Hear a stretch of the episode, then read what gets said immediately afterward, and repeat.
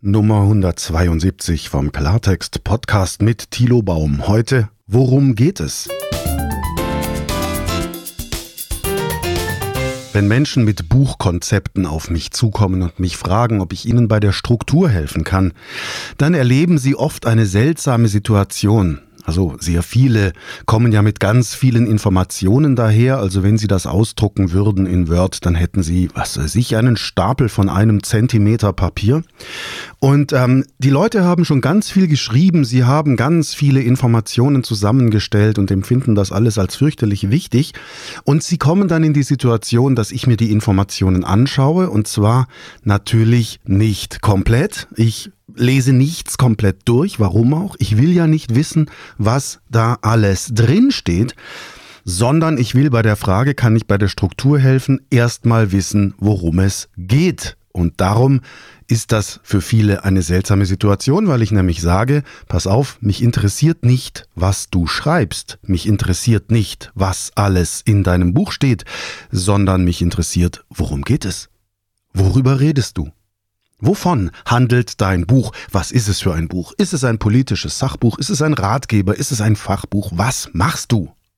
So, und das stößt viele vor den Kopf, weil sie in ihren Details versunken sind und diese Details lieben und, da viele Fachleute darunter sind, glauben sie, diese Details seien alle relevant. Es ist doch so wichtig, was ich zu sagen habe und dadurch, und das ist ein ganz gefährlicher Punkt, spinnen wir uns ein in ein Netz aus sehr detaillierten Informationen. Wir haben vielleicht fachlich noch den Überblick, aber wir verlieren die Fähigkeit, das Ganze von außen zu betrachten und anderen zu sagen, außerhalb unseres Gehirnes, Worum geht es? Meine Aufgabe ist es dann zu vermitteln, dass wir vom Großen ins Kleine denken sollen. Ich sage nicht, dass diese Details alle unwichtig sind, aber es ist noch zu früh, sich damit zu befassen. Erstmal sollten wir wissen, worum es geht. Es muss uns gelingen, das Buch in wenigen Sätzen zu beschreiben, wie bei einem Klappentext, das kennen Sie alles. Wir müssen überlegen, wie könnte ein Titel lauten. Es muss nicht der finale Titel sein, aber das sind alles Gehirnübungen, die uns dazu bringen, die externe Perspektive einzunehmen und aus Sicht eines Außenstehenden mal darzustellen, worüber wir eigentlich reden. Also denken wir vom Großen ins Kleine, worum geht es in diesem Buch, dann machen wir das Inhaltsverzeichnis, dann skizzieren wir, worum geht es in jedem Kapitel. Auch da haben wir noch keine Details. Und irgendwann, wenn klar ist, was in welchem Kapitel steht, wenn das sehr gut beschrieben ist, auf einer beschreibenden Ebene, dann überhaupt erst fangen wir an zu schreiben. Bücher und andere Informationen, die andersrum entstehen, vom Kleinen ins Große gedacht, sind meistens nicht zu gebrauchen. Die Texte sind oft unverständlich, die Inhaltsverzeichnisse versteht kein Mensch, der von außen drauf schaut. Viele Inhaltsverzeichnisse so gedachter, geplanter Bücher sind eben nur aus Autorensicht verständlich und erschließen sich nicht aus Lesersicht. So diesen Perspektivenwechsel, den zu vollziehen, das ist in der Publizistik, in der öffentlichen Kommunikation unabdingbar.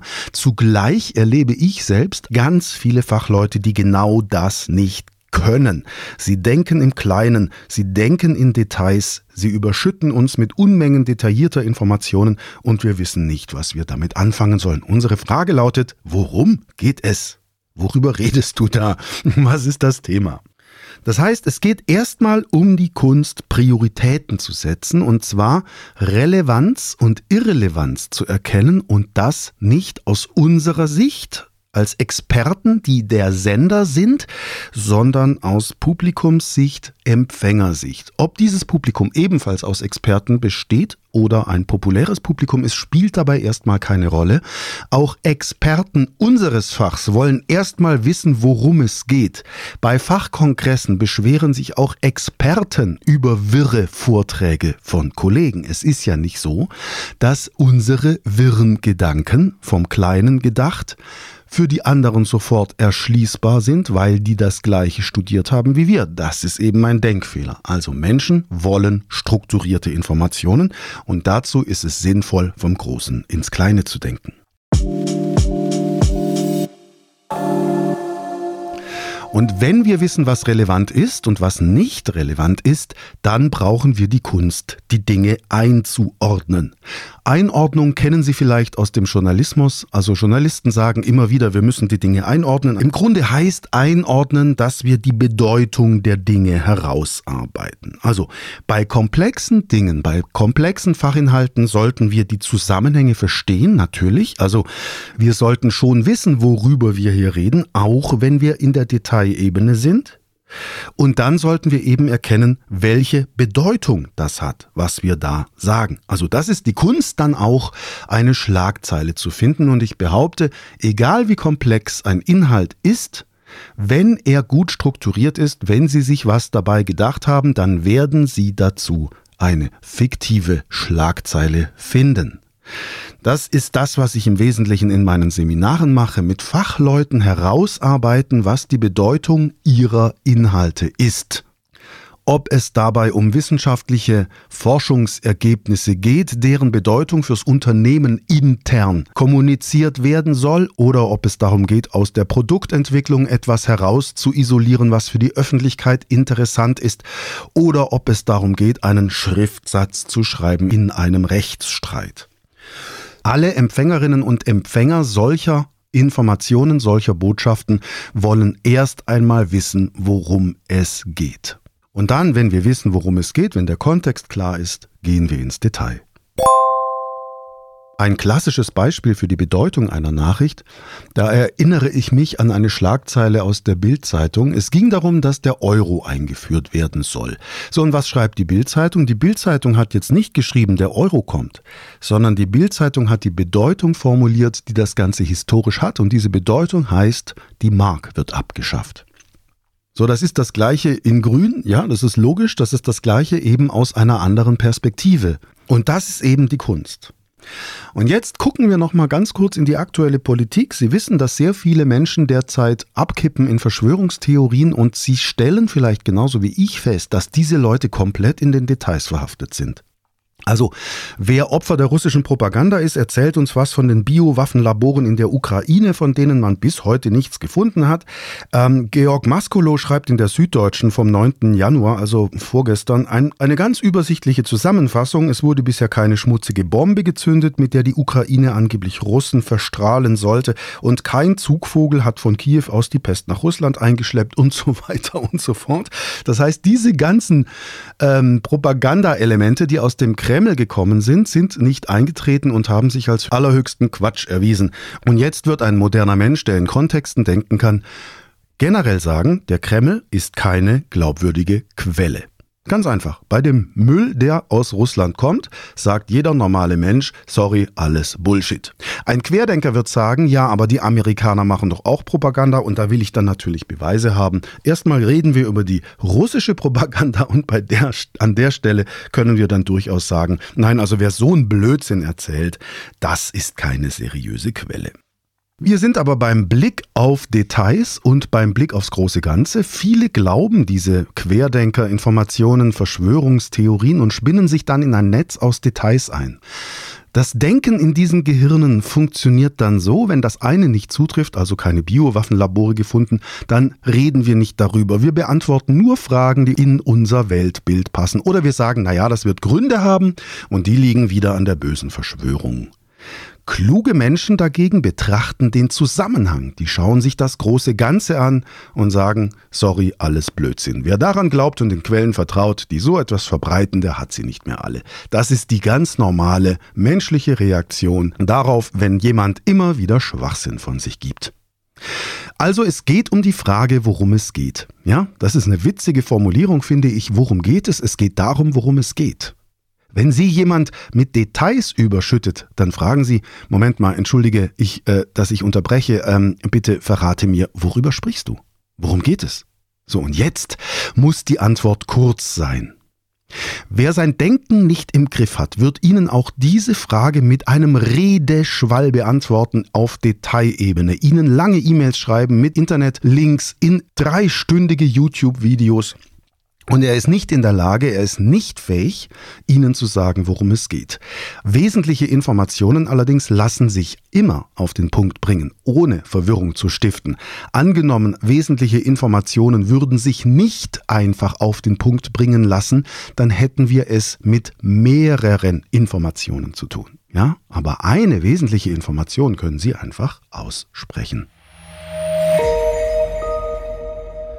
Also wir haben zwei Ebenen. Einerseits Inhalte, Details, Tiefe. Dagegen spricht auch erstmal nichts. Also Wissenschaft hat Tiefe. Wir gehen in die Tiefe, wir sind durchdacht, wir arbeiten durchdacht. Und jetzt ist es allerdings wichtig, dass wir nicht in die Fachidioten-Ecke abkippen. Und deswegen ist andererseits der Blick aufs große Ganze wichtig, auf die Zusammenhänge. Es geht dann eben um die Einordnung der Dinge in Kontexte, in andere Wissenschaftsbereiche. Und es geht darum, einen Blick ohne Scheuklappen zu haben.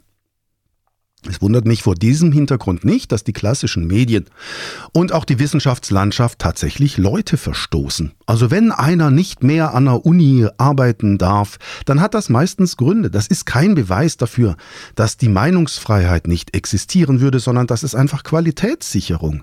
Das würden Sie im Unternehmen auch machen. Wenn einer wirklich die ganze Zeit Müll erzählt, dann wird er seinen Arbeitsplatz auf Dauer nicht behalten. Und in der Wissenschaft gibt es eben die Regel, dass wir uns an Fakten orientieren und dass wir Hypothesen aufstellen und dass wir nicht Gerüchten folgen und irgendwelche Weltbilder aufbauen, ideologisch, an die wir dann glauben, wie ein Sektenopfer. Und deswegen fliegen solche Leute immer wieder raus. Aus der Publizistik und auch aus der Wissenschaft. Denn das Engdenken das Verhaftetsein in Details ohne Fähigkeit, den Kontext zu betrachten, das ist unwissenschaftlich. Es ist auch unpublizistisch. Wer nicht einordnen kann, was er sagt, wer die Zusammenhänge nicht versteht, ist in der Tat nicht geeignet für die öffentliche Kommunikation. Dieser Mensch darf dann immer noch natürlich seine Meinung verbreiten und seine Aussagen verbreiten, aber zum Beispiel sagen Universitäten dann bei einem Historiker wie Daniele Ganser aus der Schweiz, er kann das ja machen in seinen populären Büchern und Vorträgen, aber er soll bitte nicht mehr behaupten, er würde im Auftrag unserer Universität Wissenschaft betreiben. Also ein Eingriff in die Meinungsfreiheit ist es nicht. Und wenn dann sogenannte alternative Medien bereitstehen, um diese Verschwörungstheorien zu verbreiten, dann bitte. Es mag auch von der Meinungsfreiheit gedeckt sein, aber dann wissen eben kluge Menschen, dass diese Medien, die solche Inhalte kolportieren, nicht unbedingt seriöse Quellen sind. Und das hat alles nichts mit Zensur zu tun.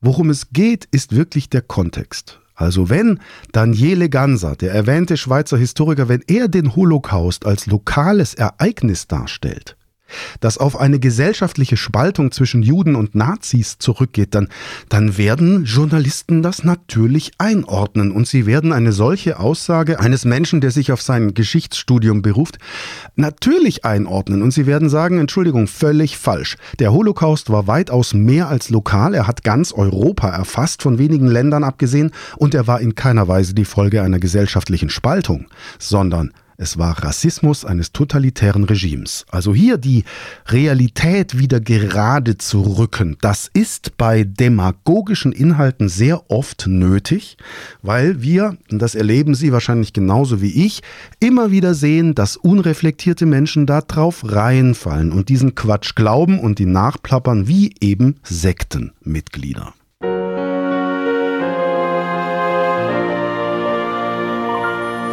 Und wer so einen geschichtsvergessenen Quatsch multipliziert, der fliegt nicht nur aus einer Uni raus, weil eine Uni natürlich die Einordnung beherrscht, weil Wissenschaftler einordnen können, sondern er fliegt auch aus der Publizistik raus und die Leute sagen, Entschuldigung, wer so einen Unsinn erzählt, ist keine seriöse Quelle. Da geht's jetzt auch nicht mehr darum, ob er an anderer Stelle irgendwas Sinnvolles sagt, sondern wir haben von ihm eine Aussage, die zeigt, dass er nicht einordnen kann.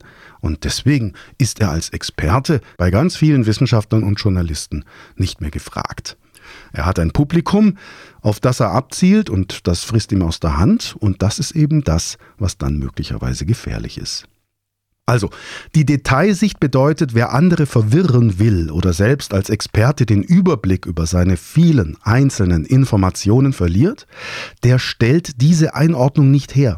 Also, wenn jemand im Detail verhaftet ist und einem Daniele Ganser aus der Hand frisst und ihm alles glaubt, was er sagt, weil der Mann sagt, er ist Historiker, dann findet keine Einordnung statt.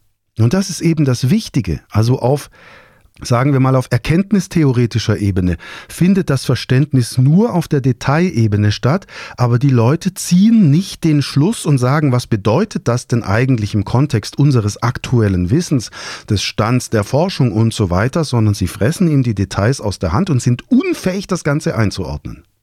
Die Unfähigkeit, Informationen einzuordnen, haben viele Fachleute. Das erklärt für mich auch, warum intelligente Menschen mit Doktortitel dieser Sekte folgen. Ja? Es ist kein großes Wunder. Auch um Denkstörungen zu diagnostizieren, brauchen Sie ja keinen IQ zu ermitteln. Sondern es ist wirklich die Frage, ist jemand in der Lage, den Kontext zu betrachten und die Informationen, die Details zu bewerten in diesem Kontext und sie einzuordnen. Und gleichzeitig stelle ich eben auch fest, dass ganz viele Wissenschaftler, Fachleute in Unternehmen die in Details verhaftet sind, die müssen jetzt, die haben jetzt nichts mit den Querdenkern zu tun, aber die sind einfach in einem detaillierten Blick so verhaftet, dass sie es nicht mehr schaffen, ihre Informationen von außen zu betrachten und einen Kontext herzustellen, um empfängerorientiert zu kommunizieren. Das können die nicht, die stecken in ihren Details fest. Wer empfängerorientiert denkt, dagegen stellt die Einordnung voran. Also, heute berichte ich Ihnen von einem Forschungsergebnis, das für unser Unternehmen dieses und jenes bedeutet. Damit fange ich meine Rede an. Wer in den fachlichen Details verhaftet ist und nicht den Blick von außen beherrscht, der fängt mit irgendwelchen Details an, die er selber aus seiner Forschung für wichtig erachtet, aber nicht kapiert, dass die anderen sein Vorwissen nicht haben. Kluge Menschen ordnen ein. Sie stellen die Bedeutungen ihrer Informationen voran. Vor allem erstmal auch, damit das Publikum weiß, worum es überhaupt geht. Und dann, wenn der Rahmen klar ist, worüber wir hier reden, dann folgen die Details. Daniele Ganser wird sich kaum Gedanken darüber gemacht haben, welche Bedeutung seine Worte haben in Sachen Holocaust. Ich bezweifle, dass er darüber nachgedacht hat, und wenn er darüber nachgedacht hat, dann kann es nur Absicht sein. Also, wie gut beherrschen Ihre Leute die Kunst des kontextuellen Denkens? Beobachten Sie mal, welche Fachleute Ihnen sofort sagen können, worum es geht. Ja, das ist der Elevator Pitch, für den wir angeblich 20 bis 30 Sekunden Zeit haben. Das ist viel zu viel. Versuchen Sie in einem, zwei, drei Sätzen zu sagen, worum es geht. Wer kann das bei Ihnen im Unternehmen? Und wer kann es nicht?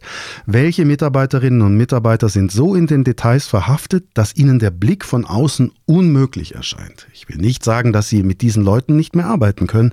Ich will nur sagen, es ist wichtig, es festzustellen, denn da können sie Schulungsbedarf ermitteln. Gerade auch, wenn sie verhindern wollen, dass Menschen in Verschwörungsmythen abkippen dann sollten Sie schauen, dass die Leute das kontextuelle Denken lernen und das Einordnen von Informationen in den Kontext. Das war meine Podcast-Folge für heute. Viel Erfolg bei allem, was Sie tun. Danke fürs Zuhören und bis bald.